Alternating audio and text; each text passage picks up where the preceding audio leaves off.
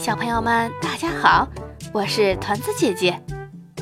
我们今天继续讲《小怪兽蒙斯坦汀》，作者克里斯蒂安·伯格，作图杨雷德曼彻，翻译徐行。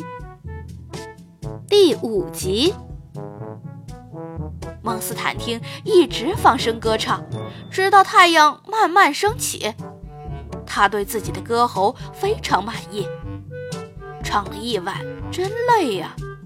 最后，他面带微笑，心满意足地倒在硬床板上，呼呼大睡起来。而国王整个夜晚都没合上眼。第二天早上，他穿着睡衣就来到了王宫大殿，召集他的大臣们开会。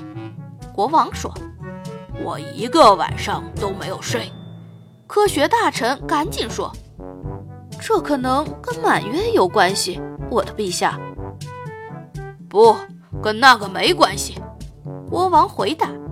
外交大臣打断他说：“那可能跟外面的混乱有关系，陛下。”“不，跟那个也没关系，是因为……”国王再一次被打断，这一次是内政大臣。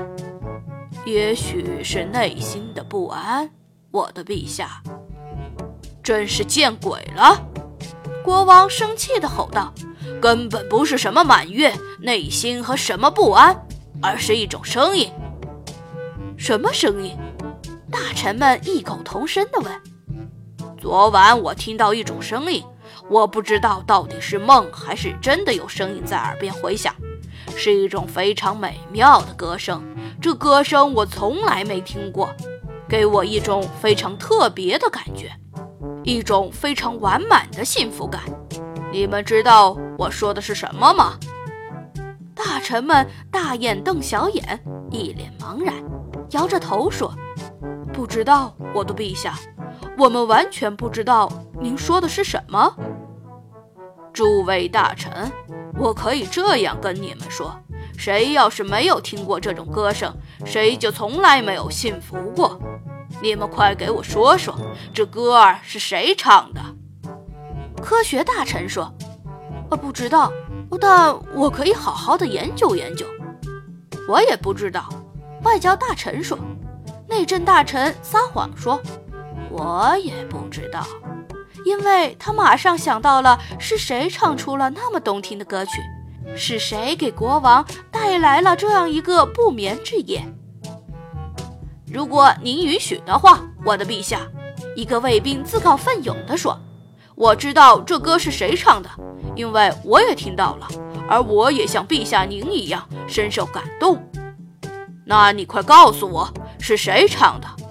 国王追问道。“是小怪兽蒙斯坦丁，您把他关起来了，陛下。”他在地牢里非常害怕，唱了整整一个晚上。卫兵跟国王解释道：“马上带他来见我。”国王命令道：“如果真是这样，那我要好好向他道歉。”另一个卫兵向国王汇报道：“陛下，今天早上五点，小魔女、小龙、青蛙和小老鼠来到宫殿门前，他们希望和陛下及诸位大臣说几句话。”内政大臣抢着说：“他们都是不重要的人，陛下，我昨天就打发他们走了。”国王说：“我们要反思一下，我必须倾听臣民的声音，所以让蒙斯坦丁的小伙伴们都来见我。”内政大臣本想在四个小伙伴们到来之前悄悄溜走，但小龙史路克大叫起来。大臣先生，能把钱还给我们吗？什么钱？国王问。昨天我们给内政大臣交了一笔解救蒙斯坦丁的赎金。曼尼鼠回答。他拿了钱，还打了小龙史路克两大嘴巴。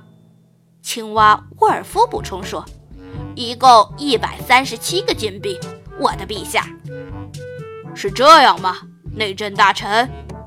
国王愤怒地看着他的大臣，那那个，呃，嗯，这个，我我我，内政大臣结巴了，还装糊涂说：“哎呀，我我什么也记不起来了。国王说：“我们一会儿再谈这个。”他露出最美的笑容，因为这时卫兵把蒙斯坦丁带进了宫殿。蒙斯坦汀和国王对视着，站在那儿。就算是国王，有时也会犯大错，蒙斯坦汀。不过，他也应该有道歉的本事。我感到非常内疚，蒙斯坦汀。我现在郑重保证，我不会再以貌取人。对此，我表示非常非常的遗憾。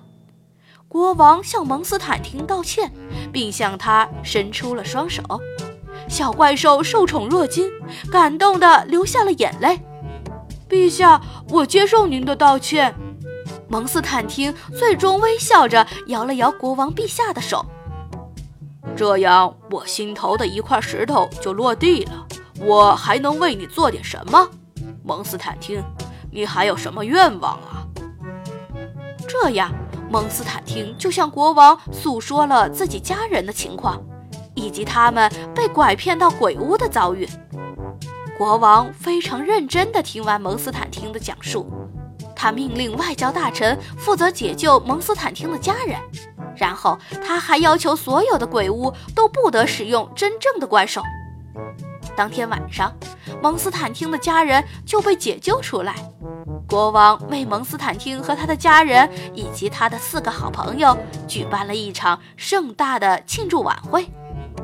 在晚会上，蒙斯坦丁唱了歌，然后整个晚上他都依偎在妈妈的怀里。因为国王的赏识，蒙斯坦丁成了超级大歌星，在当地的歌剧院登台演出。蒙斯坦丁的梦想终于实现了。